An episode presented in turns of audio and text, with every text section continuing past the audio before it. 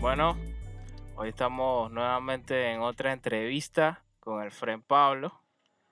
Eh, Pablo sí es una persona en la escena que ha estado más en naciones que nosotros, pero nos interesa saber un poquito de la historia de, la música que, tocó Pablo en la escena en Panamá. Entonces yo quisiera preguntarte, ¿cómo, cómo fueron tus inicios aquí en la escena en Panamá?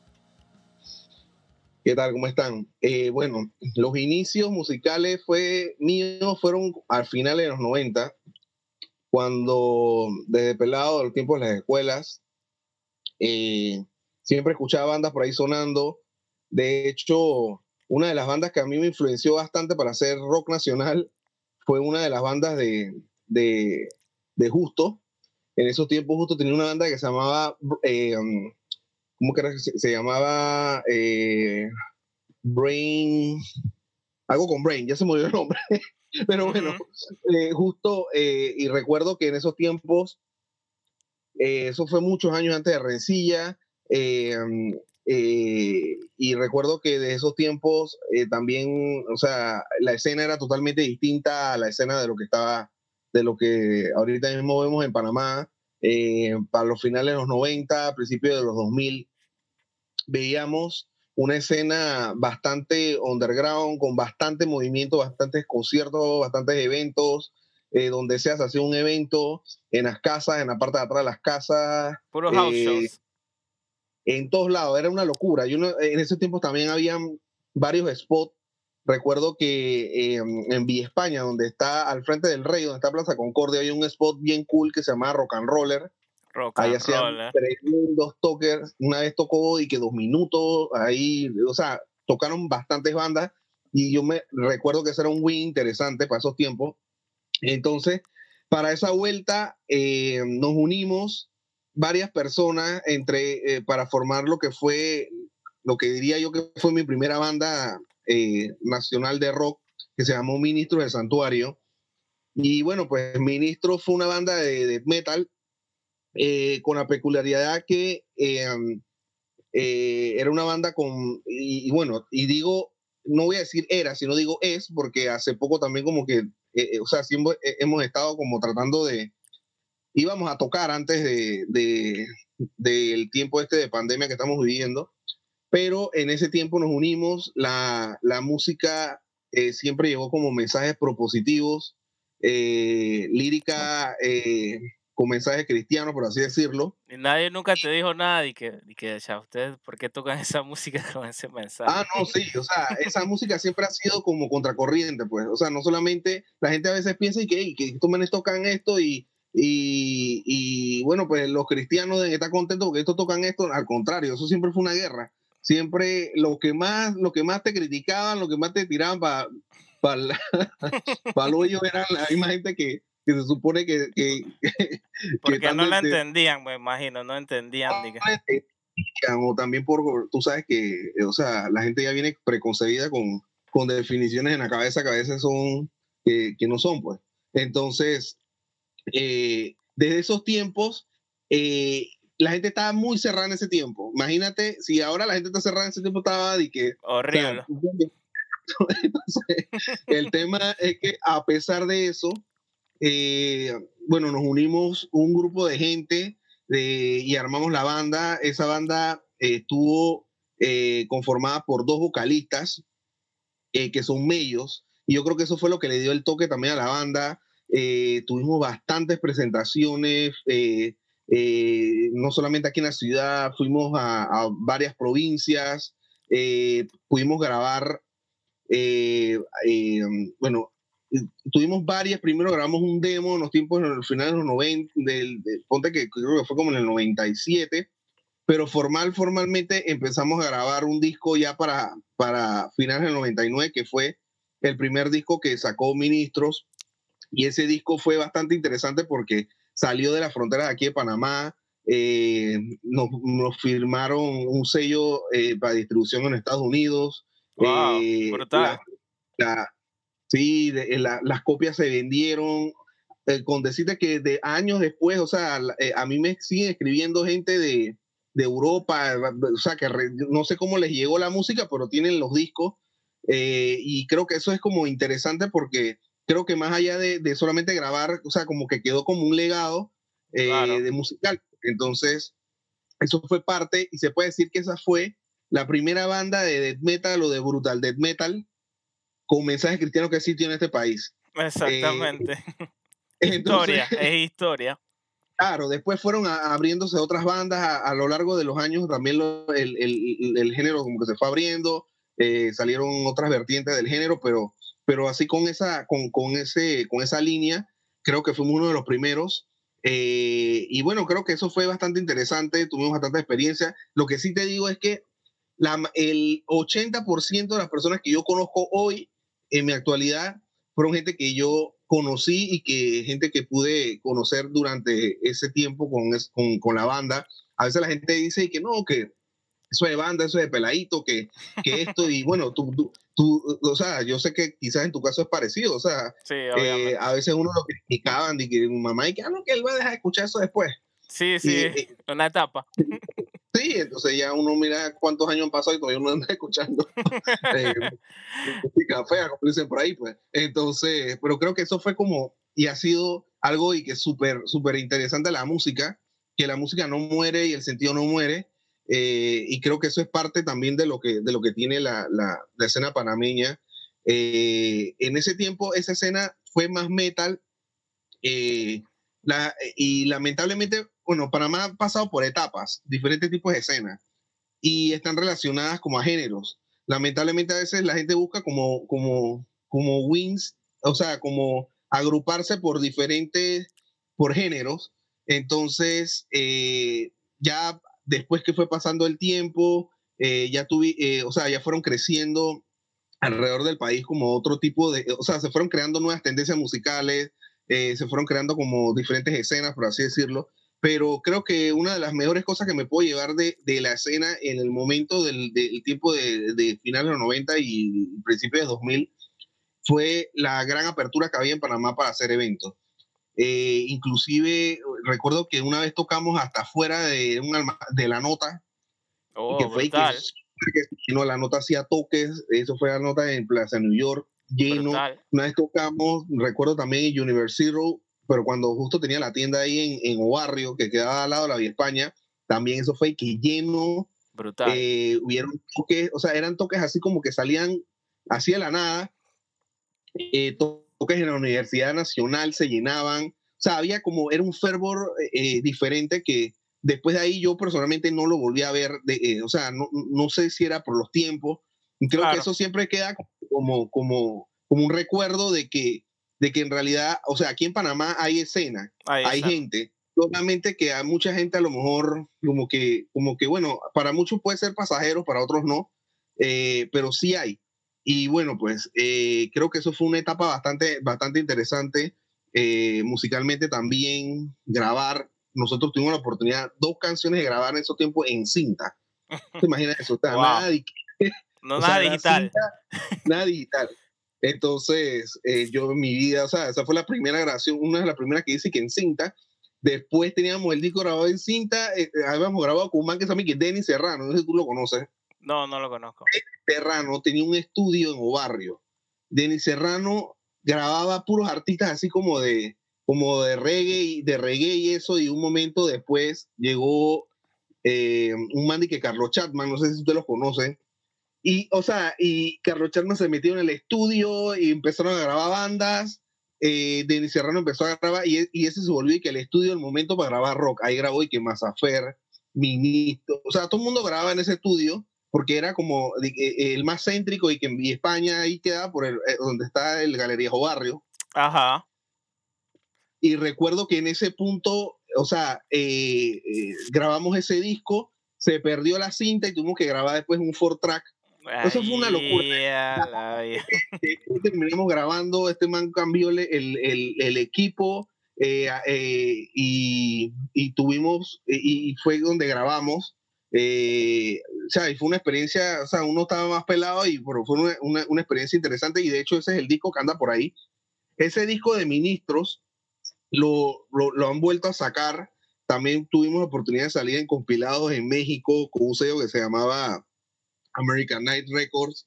eh, con bandas, o sea, de Latinoamérica dentro del, del Brutal Death Metal, que eran, o sea, creo que en, en, en ese disco, en esa compilación, eh, fuimos una de las pocas, la única banda cristiana, por así decirlo, en ese disco, eh, pero ese disco tuvo bastante aceptación, se distribuyó bastante en México. Eh, los discos de nosotros ahora, tú compras, los venden en eBay, carísimos. los discos también de Felipe, que Felipe es el baterista que tocó con nosotros, Felipe 10. Yo veo que los, los discos también, porque él tuvo bandas que nacieron después de Ministros, Inclusive también toqué, ahora que recuerdo, con una de las bandas de Felipe que se llama Zorro Storm, que era como black metal. Oh, brutal. Mansa banda. Ah, entonces tú te metes en eBay y ves y que los discos subastaban. Y la gente pagando un billete, o sea, son cosas así que a lo mejor en Panamá ni saben, pero... pero eh, ya es coleccionable, ya el disco es una colección ya. Sí, el que tiene un disco de Felipe o también de Ministro, eh, eh, o sea, a mí me escriben gente, que quieren el disco, o sea, ni yo tengo el disco, ya. tengo uno, un cassette por ahí, pero como que quedó ese legado y creo que es, que, que, que bastante interesante eh, saber de que, bueno, se hizo algo en un momento y que, y que a alguien le gustó, pues. Y eso es algo que eh, nadie sabe, sea, no, nadie, nadie conoce esa información. Bueno, no, no, en verdad no sé, porque tampoco las andamos compartiendo ni hablando así, es muy raro, pero sí, sí nos hemos topado. Eh, nosotros tuvimos, bueno, ministro tuvo muchos años. La, el último toque formal que tuvo ministro fue en el primer rock en tu calle, que fue que el último. Pero en medio de ese interín, ¿por qué paró el grupo? Porque Felipe se fue a estudiar a los Estados Unidos, el baterista. Pero en ese, en ese interín nos invitaron hasta tocar un festival en Noruega. Brutal. Eh, pudimos ir porque no teníamos baterista. Eh, después salieron, o sea, han salido como ciertas cosas eh, pero por no estar unidos no hemos vuelto como a, como a poder, o sea, eh, volver a tocar hasta el mes de marzo este pasado, eh, del año pasado, donde se, em, o sea, se volvió a unir el grupo, estábamos ensayando, íbamos a tocar en un evento que creo que iba a ser el cierre de, de de un set de conciertos que estaba haciendo Jean Paul, no sé si conocen, conoces a Jean Paul. Que han traído bandas aquí de metal en la escena bastante, bastante famosas.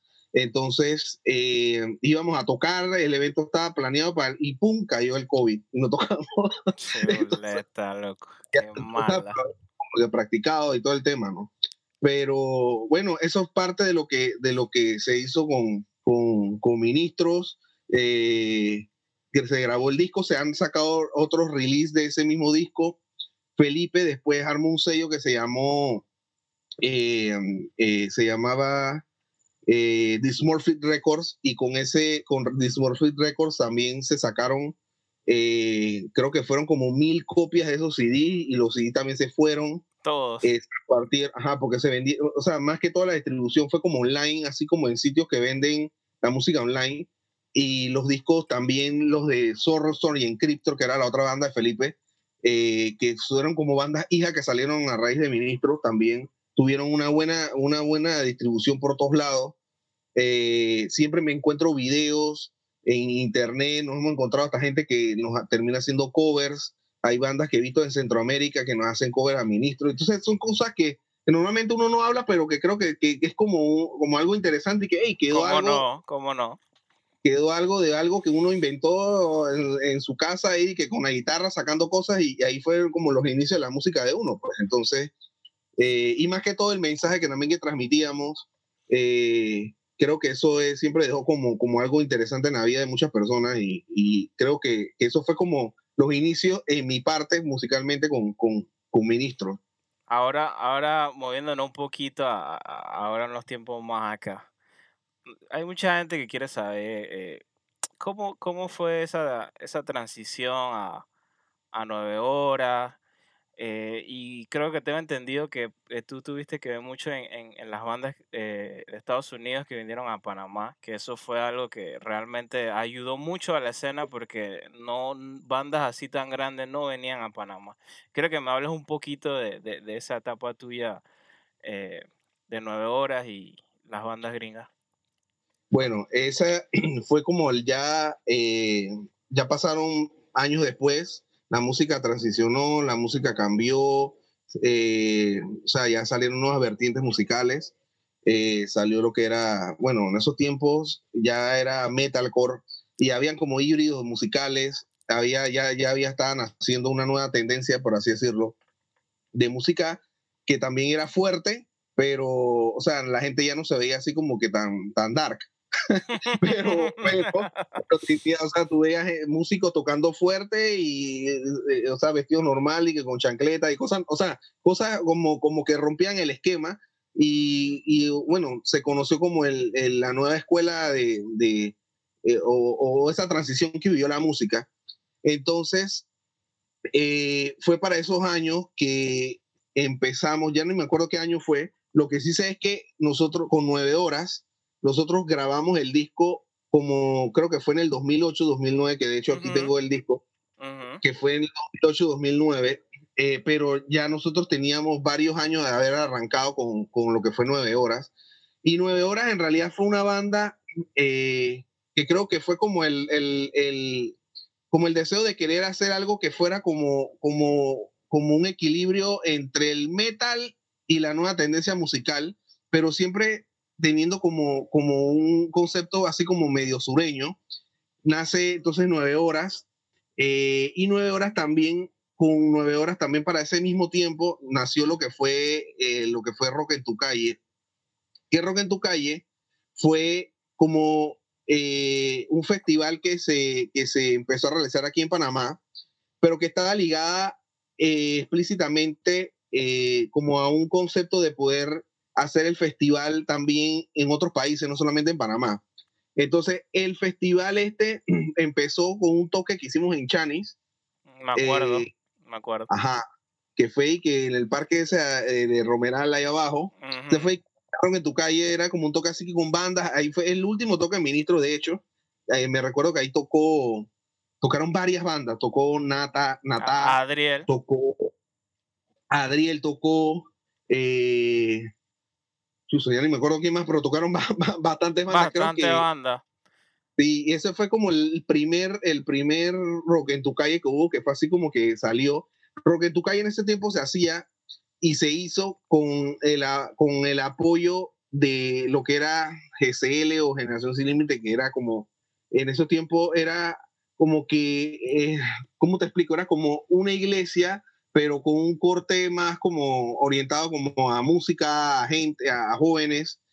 Eh, después el concepto de eso cambió. Yo después, eh, bueno, bueno, eso es otra historia. El tema es que con, con, con el primer proceso eh, se levantó entonces lo que fue como una fundación que se llamó también, que se llamaba Generación Sin Límite, que era lo que armábamos, lo que era el Festival de Rock en tu Calle.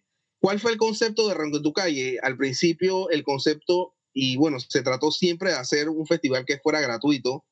Eh, em, de hecho, los primeros eventos, los primeros los que se hicieron fueron eventos, o sea, gratuitos. Eh, y ahí fue donde empezamos entonces a hacer los contactos con bandas de afuera. Eh, la historia que hay después del, creo que fue el segundo rock en tu calle, que fue el que se dio en el Domo de Curundú. Exacto ese fue el toque donde, eh, bueno, fue el, el, rock, el, rock, en tu calle donde traímos a la primera banda que se llama Heizadei. Eh, eso fue una historia. ¿Cuánta gente, había? ¿No sabes cuánta gente más o menos había? Bueno, nosotros en esos tiempos habíamos contado, en esas vueltas habían como 5 mil personas, o sea, wow. Sí, las, esos tiempos fueron 4 mil, 5 mil personas. Wow. Eh, es que se estuvo y que súper lleno. En ese tiempo el domo no tenía sillas pegadas porque después las pegaron al suelo y estaba abierto. Eh, y en medio de todo el, o sea, gente que eh, se quedaba, salía, pero hubo una asistencia dentro de 4.000 a 5.000 personas para, eso, para, para, esos eventos. Wow, mucha eh, gente. Y, recuerdo que habían filas, bueno, tú, tú, tú fuiste también. Yo fui, ¿no? claro, yo fui, yo fui, yo fui. Y para entrar la fila, o sea, fue interesante porque fue como la primera banda dentro de, de, esa tendencia musical que llegó de que a, Panamá, así, de que una banda gringa. Digo, eh, era una banda grandísima, o sea, una de las mejores. Ajá, en ese tiempo, o sea, tenía su, su trayectoria. Eh, y bueno, pues, o sea, siempre el concepto de que eh, con los Rock en tu calle fue tratar, de hecho esa vez, ese, ese segundo Rock en tu calle, la entrada fue gratis y la gente podía llevar de que comía seca, que después nosotros agarramos esa comida y la repartimos eh, con unas fundaciones y eso, y la entrada era, la gente llevaba y arroz, harina y cosas así para regalar. Y, y bueno, creo que también por el hecho de ser gratis fue como un buen opening de, de los festivales y porque llegó bastante gente, pues. Eh, la banda llegó, eh, ellos no conocían nada de Panamá, eh, nunca habían, o sea, Panamá no estaba en el mapa. Pues, no, no, existe. No, Panamá no existía, o sea, entonces, esta fue una, una interesante oportunidad que ellos llegaron.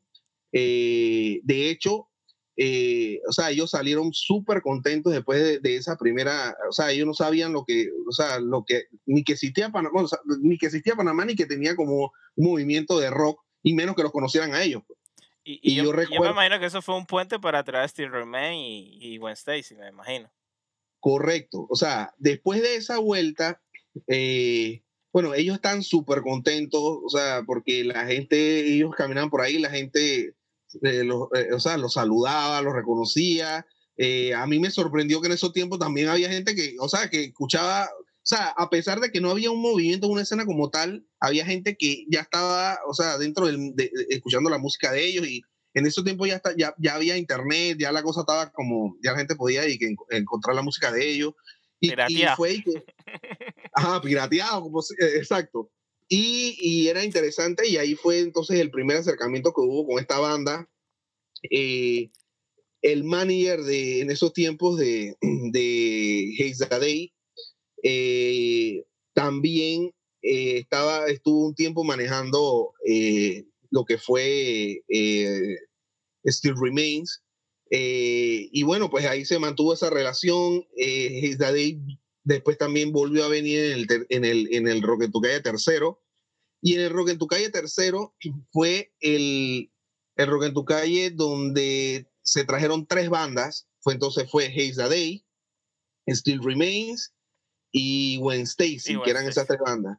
Que de hecho, esos son los cassettes que estoy diciendo que tengo por ahí, que tengo que sacar la, la información. Hay que sacar eso, Ajá, entonces eh, lo interesante de, de, eso es que ese evento sí fue mucho más grande que lo que se hizo en el, en el, en el domo.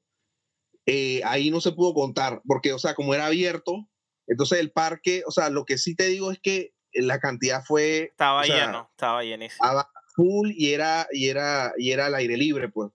Eh, y creo que también una de las cosas interesantes que pasó en medio del evento, casualmente cuando tocó nueve horas, ah, sí. es que llegó la policía, iban a cancelar el evento porque supuestamente yo no sé qué es lo que está pasando, que no se podía hacer bulla, que los vecinos se están quejando. Eh, y bueno, pues mm, ahí se, se, logró hablar, se logró diliar ahí con, con, con la policía. Eh, dentro también de la fundación recuerdo que había una señora eh, que nos ayudó bastante hablando allá y, y, se, y bueno, gracias a, o sea, gracias a la intervención de ella y gracias a Dios también el evento siguió. Y recuerdo que, bueno, ese fue un evento bastante bueno, fue casi todo el día. Eh, llegaron tres bandas, eh, ya en ese momento ya el movimiento ya estaba de que prendido, o sea, hacían un evento y llegaban miles de personas, sea, no era, no era, no era ni que 300, o sea, eran miles de personas que ya llegaban a, a los festivales. Y la diferencia de ese tercer rock en tu calle, que también fue gratuito, fue que ahí se empezó a hacer el rock en tu calle en Costa Rica. Entonces, se hizo con las tres bandas también en Costa Rica y eso también fue que full lleno. Una locura. Eh, eh, allá en Costa Rica, ni me acuerdo del lugar donde se hizo, pero el lugar estaba de que repleto. Yo por ahí tengo fotos, por ahí te las comparto. Creo que las debo tener. Por favor. Eh, y recuerdo que ese evento también fue súper bueno. Allá se abrieron con varias bandas, también fue nueve horas a tocar. Habían.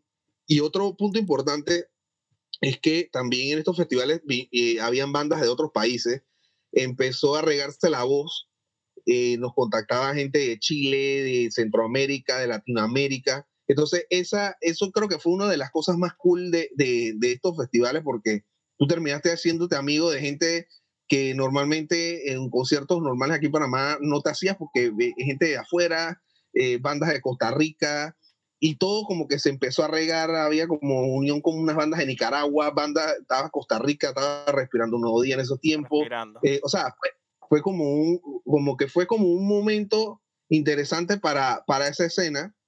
Eh, y, el, y, y, el proyecto de Roque Calle también entonces se fue a Costa Rica y, en Costa Rica, bueno, en Costa Rica también había, creo que hay una escena más grande que Panamá. Y a mí, por lo menos, a mí me, me, me llamó la atención también lo lleno que estaba, eh, lo lleno que estaba ese evento que hicimos. Recuerdo que lo hicimos en un lugar que era como un hangar que quedaba cerca de un Pricemark que estaba allá. Eh, y ese día yo salí de a comprar un agua y que en Pricemark y estaba el Pricemark está ahí que full lleno de puros, pura gente así y con y que, o sea, me recuerdo que, o sea, en verdad ese evento se llenó también bastante allá en Costa Rica. Eh, y, eh, y, también aquí en Panamá creo que fue, que, ha sido un, un, evento que, que que, que, fue bastante interesante y que creo que, que, mucha gente lo recuerda, de hecho. Sí, hay gente que, recuerda Entonces, ese fue el segundo, ese fue el tercer rock en tu calle. Eh, para esos tiempos también, como estábamos nueve horas, nueve horas también, recuerdo que nos fuimos con, con las bandas estas a tocar eh, eh, allá en Costa Rica. Eh, entonces, para, para esa vuelta, y para esos años fue que también ya salió el disco de Nueve Horas, lo grabamos. El disco de Nueve Horas salió entre el interín del Rock en tu calle 1 y el Rock en tu calle 2. No me acuerdo bien los años, pero fue para esa vuelta. y creo que también, o sea, la influencia de lo que estaba pasando ayudó a meterle como un par de, contrastes a la música del disco. Eh, y a la tendencia que se grabó en ese disco, pues, que fue como un, un rock sureño mezclado como con metal. Eh, yo creo que mi participación ahí fue como para meterle el metal, porque eh, las tendencias de, la, de, de, por lo menos de los demás, creo que eran un poquito como más, más, más, más suaves, pero terminamos haciendo como un proyecto. En nueve horas tocó, en vocalista estuvo Josías. Josías era era vocalista de una banda que se llamaba eh, Seducción Divina. Seducción Divina eh, de Santiago. Y, y, recuerdo que también Seducción Divina fue una de la, eh, también fue una banda de nu metal que para esos años nació y creo que fue una de las pioneras también, no solamente por tener mensaje cristiano, sino también nu metal en, en Panamá, pues. Era los pioneros también. Ajá, no solamente con el mensaje, sino en general, pues, o sea, fue una de las, de las bandas que en ese tiempo también fue súper interesante. Esa es otra etapa, la etapa del nu metal. Eh, estaba en esos tiempos, sí, estaba, ¿cómo se llama? Seducción, o sea, eh, transfusión mental, o sea, era otra etapa, pero que eh, también con ministros la viví porque tocamos siempre con puras bandas de nu metal. Había una banda, no sé si la dejaste conocer, esa que transfusión mental, había otra que se llamaba. ¿Cómo no? ¿Cómo que se llamaba? Matanza en esos tiempos. Eh, en esos tiempos se hacía también el, el Navi Rock. que lo hacía, Ajá, que tenían sus movimientos. Recuerdo que tocamos en varios Navi Rock. Eh, y, fue súper interesante la transición entonces de esa del nu metal a lo que fue ya el, metalcore. Ajá, exacto. Pero el metalcore, como siempre, también tenía sus corrientes de nu metal y toda la cosa. Eh, y entonces, luego, con el tema de, de, de Rock en tu calle, eh, salió el último Rock en tu calle, que fue el 4. Y ese Rock en tu calle 4 fue el último que se hizo y en esa vuelta se trajo a On the Road, que creo que también fue... Eh, On the Road. una de las vueltas esas de las bandas. O sea, en ese tiempo On the Road en escena era como... como no sé ni qué, o sea, eh, o sea, era bien, en ese momento estaba como, como pegado, pues. On the Road es todavía sigue siendo grande y en ese tiempo eran grandes. Correcto, entonces eh, esa fue la presentación. El tema con On the Road, eso lo hicimos en el Plaza New York, la parte de los estacionamientos. Ajá. Para ese evento eh, sí se cobró. Ese fue el primer, el, el, el único y el último que que se cobró. Y se, y se terminó cobrando fue porque no te, no o sea, eh, los gastos no estaban dando sea, eh, eh, ya estas bandas... Ya, un eh, poquito más... O sea, o sea, no es que ninguna cobraba, pero sí cobraban, pero ya esto cobraba más.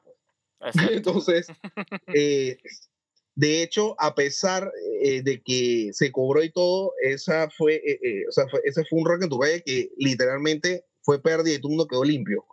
Sí, sí, sí, sí, claro. O sea, es el tipo de evento como que tú haces y quedas limpio y, y bueno, pues, pero lo hiciste. Entonces, hay veces que la gente piensa y que no, que, que, porque siempre sale esos comentarios y que no, que tomen de dónde sacan la plata, que no sé qué. O sea, o sea, siempre se trabajó con donaciones, siempre se trabajó eh, por ser una fundación, pero la realidad es que ese rock en tu calle, eh, a pesar de que fue uno de los que también, o sea, tengo muy buenos recuerdos, hay mucha gente que lo recordó, la banda, el show fue bastante bueno, creo que en verdad no creo, o sea, eh, aparte del set de las bandas que vinieron rock en tu calle, no había otro movimiento así a la vez para aquí en Panamá, y creo que antes tampoco lo había habido. No había nada parecido. Entonces eso quedó ahí como, como, como un recuerdo, una remembranza. Eh, en realidad no sé, después, eh, como que varias personas intentaron traer bandas y eso, pero antes que, que, me vaya ese tema, en el interín también, entre los Rock en tu calle, se empezaron a hacer como eventos más, más pequeños, que eran eh, con bandas. En esa vuelta también viene que For Today, eso fue buenísimo. Eso fue buenísimo. creo que había venido otra banda que no me acuerdo. Ajá, creo que era Fortuday, nada más que no, me acuerdo. Ajá. Y la banda Tica, y la banda Tica y de Nicaragua. Ajá, que eran como los pre-rock en tu calle se le llamó. Eh, y esos eventos también fueron súper, súper interesantes. Buenísimo. Algo, algo, algo interesante, a la gente le gustó mucho. Recuerdo Fortuday, en esos tiempos Fortuday estaba también bastante pegado. Fortuday estaba eh, pegado. Fortude ellos son músicos, ellos son cristianos. Eh, bueno, no sé si la banda existe hasta ahorita, pero ya no existe, ya no existe. Ah, bueno, pero bueno, cuando, cuando estaban eh, en medio de, de, de, o sea, ya funcionales, ellos vinieron eh, esa vez y ellos, por así decirlo, eran como una especie de misioneros musicales. O sea, ellos llegaban a los países y no te ponían de que, bueno, tienes que pagar esto y que esto y que lo otro, sino que ellos lo hacían, o sea, por una misión espiritual que ellos sentían. Y recuerdo que ese contacto que nosotros hicimos también fue a raíz de, de, de, de, todo el movimiento que se había formado. Eh, nació el interés de ellos, vinieron y, y también ese fue un buen, un, o sea, eso fue una buena oportunidad con ellos. Eh, a pesar de que se hizo en un local que era más chico, eh, recuerdo que fue y que súper, súper cool esa, esa, esa, esa presentación brutal, de ellos. Brutal, brutal. Entonces, eh, y entonces terminamos entonces con el Tu Valle 4. Eh, si no hubiéramos tenido las pérdidas que se dieron, nosotros ya teníamos casi seteado a, eh, a Oh, no me digas eso. Este era el quinto rock en tu calle que iba a hacer. No me digas eso. sí, ellos, ellos iban a venir, o sea, pero. Oh, Dios mío. Por, se cayó el tema por, por temas de me hubiera muerto ese día. Y entonces ellos, eh, eh, lamentablemente no se terminó, no, se terminó. Eh, nosotros, de hecho, nueve horas ya estaba, iba, o sea, estaba buqueado también para tocar con, con Azalendayen cuando tocaron en Colombia para esa vuelta, porque ellos están en gira. En la vuelta esa donde Azalendayen bajó de, de Colombia, es que iba a venir a Panamá pero eh, como, como, bueno, cualquier persona que haya trabajado ya eventos de este tipo sabe que aquí hay una inversión de que tarima, de sonido, eh, ellos tienen como cierto, ciertos requerimientos y entonces ese tipo de eventos no, sal, no, no, son para nada baratos. Entonces, no, no, no, Y, venir de la última vuelta esa con Under y la pérdida y todo eso. Eh, pero creo que lamentablemente no se pudo hacer ese, ese Rock en Calle 5 eh, pero creo que quedó como el legado de, de, esos eventos. Eh, eh, o sea, que la gente siempre se recuerda más dentro de esta escena. después han habido, creo que otros festivales, ya, pero aquí en Panamá los otros festivales he visto que son como, bueno, después salió el MUPA, pero creo que antes del MUPA, si se puede mencionar algo que, que que inició como con este circuito de eventos fue este festival. Pues. Exactamente, eso fue que le dio inspiración a todas las bandas que vinieron después. Sí, entonces ya después vino eh, ya el MUPA y todo el tema, pero bueno, ya ahí fue ya algo con, metido con el gobierno. Esto acá era, era, era, no era así con nada, con, con, temas de, de, gubernamental ni nada, pero creo que después entonces vino ya el virus y, y de ahí ya, ya creo que no ha habido así como cosas tan grandes. Bueno, ha habido, pero creo que eran como más híbridos, o sea, con tipo, con bandas ya un poquito de, o sea, va más variadas, pues. Eh, pero, ¿qué es lo que uno terminó aprendiendo de todo esto?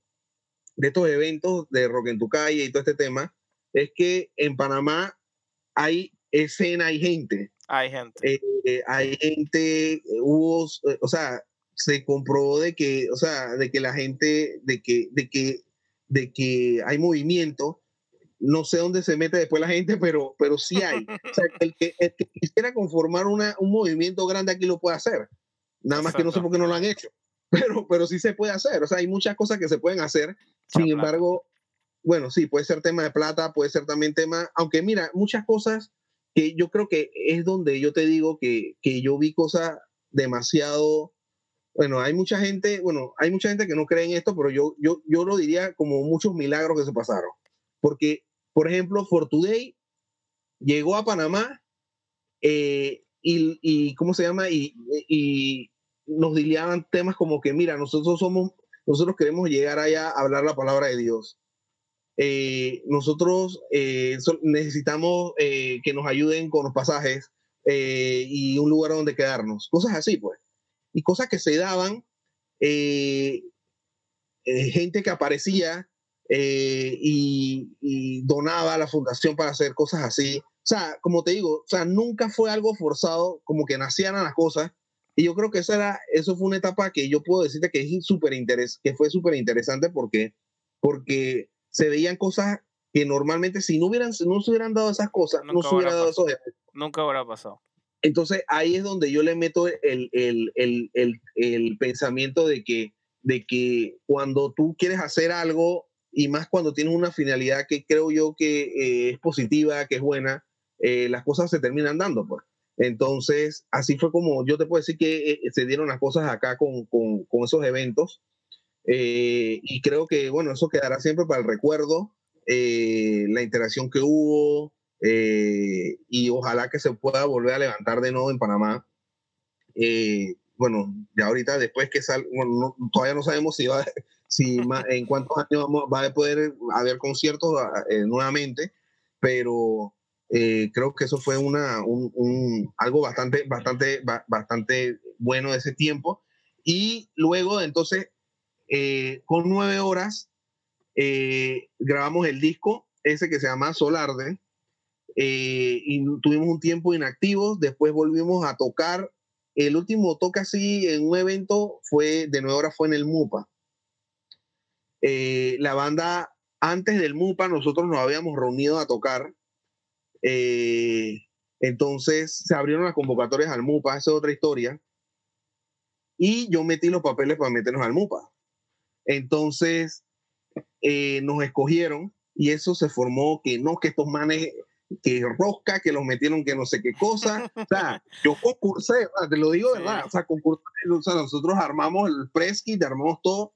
Eh, y, y, bueno, pues salió el tema con nueve horas eh, y, o sea, este no fue el último toque. Después de ahí tocamos con Ática en el sótano. Mm, cierto. Eh, eh, que, que, que, yo creo que ese fue el último así que hicimos. Para ver si. Y antes, ajá, y, pero eso fue ya esta vuelta del, de, de, los últimos MUPA. Y anterior a ese también tuve otro proyecto que lo hicimos que se llamaba, que también fue como de, Soul, de Southern Rock, que se llamó eh, eh, Carburador. Con el Frank Cochi. Con Cochi, que era el que te, que te estaba mencionando ahorita. Carburador también fue un proyecto así como medio sober por la línea de, de nueve horas. Eh, en realidad ahí en las varias canciones que grabamos tenían un toque así parecido en, en, tiempo de sureño. creo que tocamos, bueno, Carburador después como que siguió, pero, pero las canciones que grabamos, en ese tiempo la grabó Javi, eh, Javier James, eh, Cochi, eh, Miguel eh, estaba yo en, la otra guitarra, estaba eh, Roberto, eh, para ver quién más estaba, Tomás Cohen. Tomás. Ahí fue donde, donde se unió de nuevo, o sea, donde, donde empezamos a hacer con carburador. Grabamos creo que fueron como tres canciones ahí en piso 3. Eh, y bueno, después ya la banda, la banda no siguió adelante, pero, pero sí quedaron esas canciones que por ahí andan en YouTube de Carburador. Por ahí están. Ajá, exacto. Y, y después para ver ya, musicalmente así, que proyectos así de esa onda con algo de metal, de mi parte fueron eso. Yo, Ahora estoy... Yo quiero hacer una pregunta. Eh, ¿Qué anécdota tienes o recuerdas, ya sea como público o como músico, que haya sido, que wow, que una, una anécdota de esas que, que, que, chuzo, tienes que contarla. Anécdota como músico. O, sea, pero público. O como o con las bandas o, algo que te haya pasado que tú dices, wow.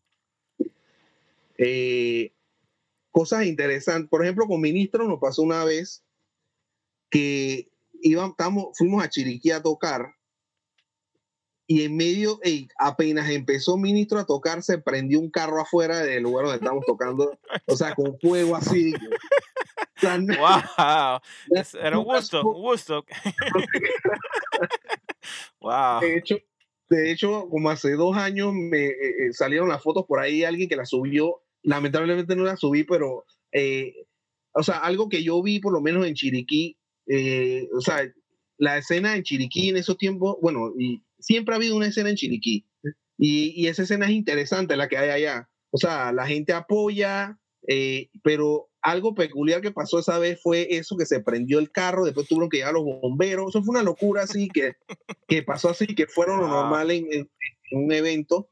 Eh, para ver cosas así que, que recuerdo también fue el, que te mencioné con el robo en tu calle 2 que o sea tuvimos eh, iban a, a clausurar el evento eh, imagínate, o sea, hubiera sido pérdida de que la tarima, todo lo que se había armado, la banda que habían venido, y eso fue de que un, un tema ahí bastante, que, o sea, eh, de hecho hay unos videos en YouTube que se pueden buscar donde sale la parte exactamente donde estuvieron. de que la policía.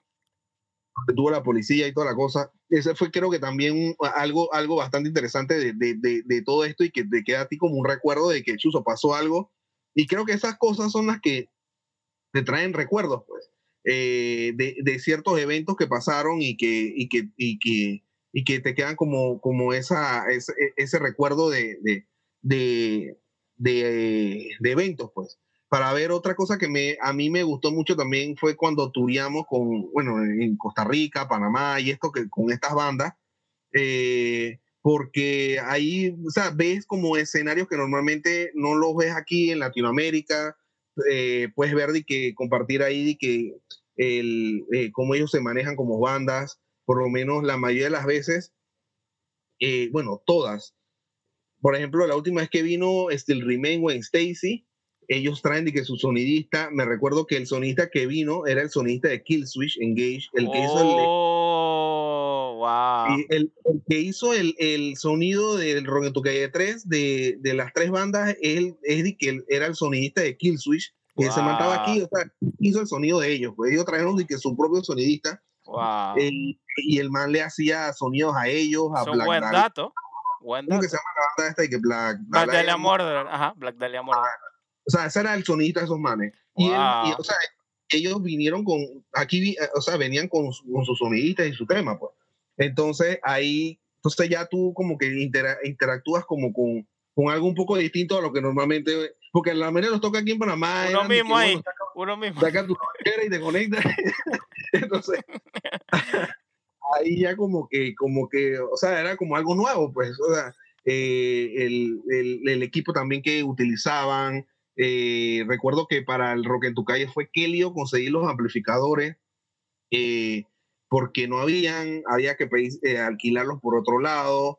Eh, y, ya entonces ya era hacer eventos con un poco de, con ya un equipo ya fuera lo normal. Y creo que eso también queda de que eh, pudiste interactuar eh, con, con, con, la banda, la banda grande.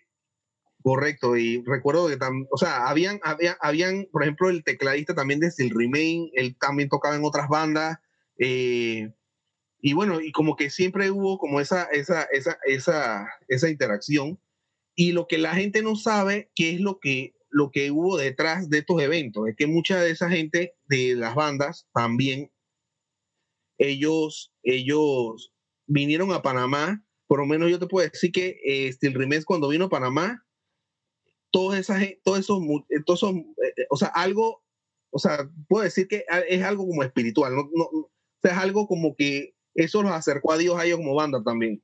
Y ellos te lo decían, hey, lo que yo vivía aquí, lo que yo veía, o sea, lo que hablan con las personas, eso a, a ellos también como que, como que en, en, en, ese aspecto como que espiritualmente les ayudó en, en ciertas facetas de su vida y creo que también es algo interesante que, que, que, se pudo. A veces la gente piensa no, que eso es música y esto, pero a veces cuando tú ves a la gente interactuando contigo, eh, eh, eh, o sea, eso también te puede cambiar el panorama de tu vida, cambiar los propósitos de tu vida. Bueno, y creo que eso también fue algo súper interesante de, de, estos eventos. bueno, para pa, pa terminar, ¿qué mensaje tú le das a, a, a la gente de de ahora, a los pelados que vienen ahora subiendo, que quieren formar alguna banda o quieren asistir a los eventos, ¿qué consejo tú le das, ya que tú eres una persona que ha estado casi todas las épocas de la escena aquí en Panamá? No, no en todas, no. Casi en todas. Bueno, en la, que, en, la, en la, que nací, pues, en la que tuve, pues.